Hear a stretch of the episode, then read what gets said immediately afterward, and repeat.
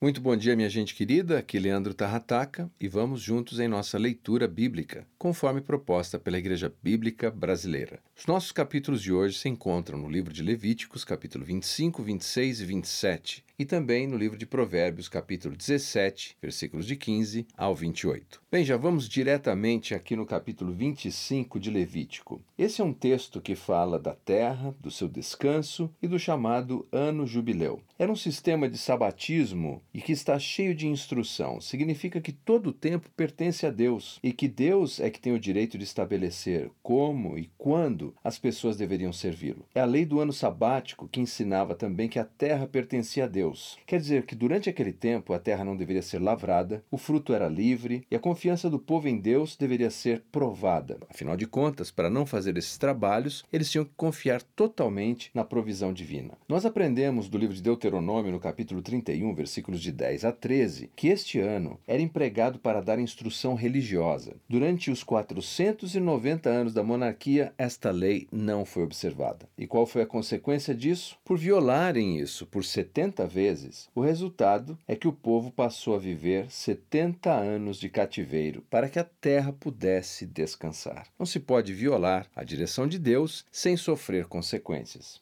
Mas o capítulo continua não falando apenas desses aspectos do sabatismo, mas falava também do ano do jubileu, que era um período importante em Israel. Sete vezes sete anos costumavam todas as estações apontadas e traziam alívio para a libertação do povo. Era o ano aceitável do Senhor. Uma figura daquela dispensação maravilhosa do Evangelho de Jesus. Então, a liberdade da escravatura, agora a liberdade do pecado, o povo perdoava as dívidas, liberdade para todas as coisas, perdão para todos os pecados, e seguia-se imediatamente o dia da expiação no versículo 9, porque o jubileu da alma, o jubileu para a eternidade é o resultado da expiação dos pecados, da cruz de Cristo no Novo Testamento. Quando lemos a carta de Paulo aos Colossenses, no capítulo 2, versículos 16 e 17, nós aprendemos que todas essas estações e todas essas cerimônias de Israel tinham seu papel paralelo. Agora, em Cristo, tudo isso está consumado. O descanso que precisamos definitivo, o ano aceitável do Senhor. Tudo isso na pessoa de Jesus. No capítulo 26, nós temos o que poderíamos chamar de o favor para aqueles que são fiéis. Este capítulo é majoritariamente profético. Ele pode ser dividido da seguinte maneira: primeiro, uma breve introdução, depois obediência e bênção, dos versículos 3 ao 13, depois desobediência e castigo, do 14 até o 39, arrependimento e restauração, do 40 ao 45, e conclusão do versículo 46. E a primeira grande profecia da história de Israel inclui um período não menor do que 3.500 anos. Já o capítulo 27 trata de pessoas e coisas dedicadas. Expositores e eruditos do Antigo Testamento têm encontrado ensinos profundos neste capítulo, mas não podemos nos demorar muito tempo aqui considerando isso, apenas algumas ideias. Algo que podemos notar: cada pessoa, cada animal, cada campo tem valor aos olhos de Deus. Cada um tem o seu préstimo.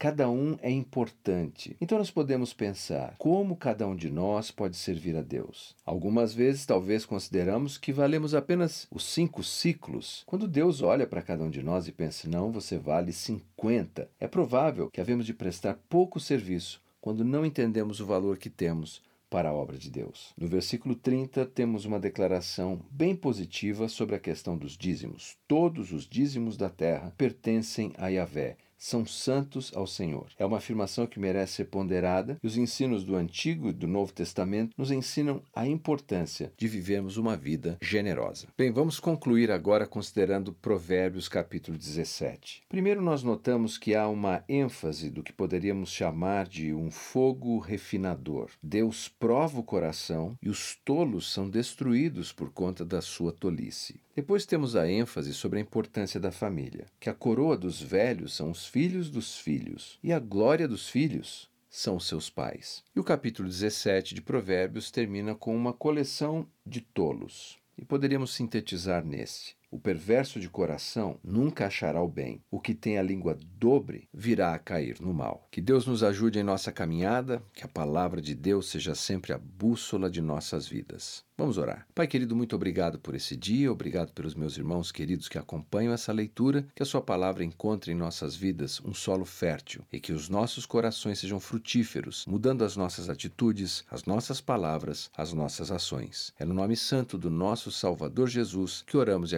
agradecemos. Amém.